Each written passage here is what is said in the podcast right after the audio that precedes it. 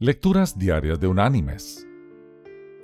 La lectura de hoy es tomada de la segunda carta enviada por el apóstol Pablo a los creyentes en Corinto. Allí vamos a leer del capítulo 7 los versículos 9 y 10, donde el apóstol dice, Ahora me gozo, no porque hayáis sido entristecidos, sino porque fuisteis entristecidos para arrepentimiento, porque habéis sido entristecidos según Dios, para que ninguna pérdida padecierais por nuestra parte. La tristeza que es según Dios produce arrepentimiento para salvación, de lo cual no hay que arrepentirse, pero la tristeza del mundo produce muerte.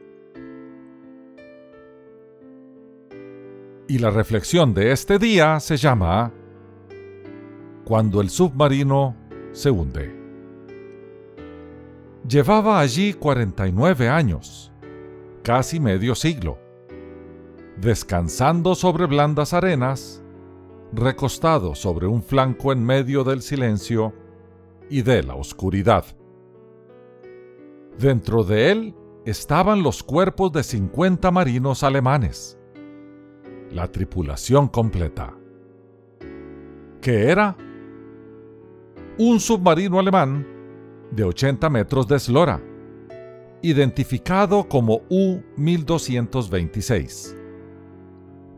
Fue hundido en acción de guerra frente a las costas del Canadá y fue descubierto casi medio siglo después. Lo halló el buceador Edward Michaud el 5 de junio de 1993.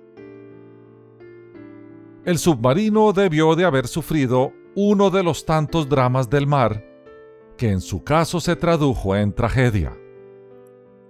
Navegando frente a la costa atlántica del Canadá, fue cañoneado en octubre del año 1944.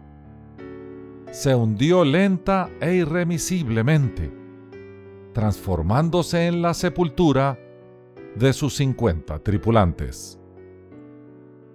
Pronto lo rodearon el silencio, la oscuridad y la eterna calma del fondo de los mares. Fue un final trágico para esos 50 hombres. No hubo forma de salvarse. Eran prisioneros dentro del casco de acero que terminó siendo su sepultura. Así es la guerra y así es la vida también. ¿Qué hace uno? ¿A quién acude? ¿Hay alguna solución? En la mayoría de las ocasiones parece no haberla. Todas las puertas están cerradas y no hay escape.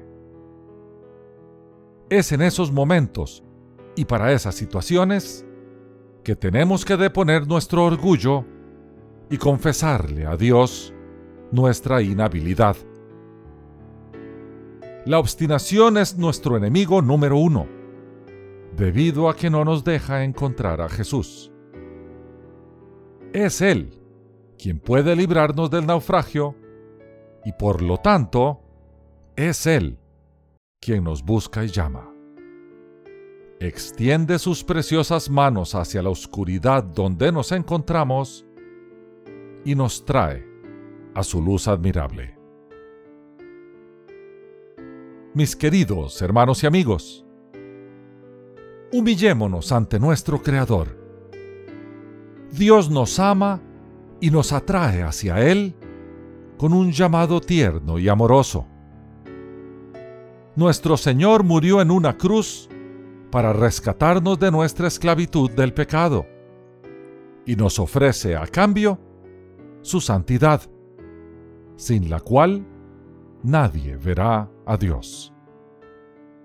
Jesús, desde esa cruz hace más de dos mil años, nos cursa una invitación que conviene aceptar.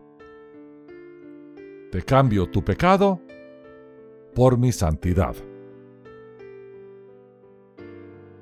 Que Dios te bendiga.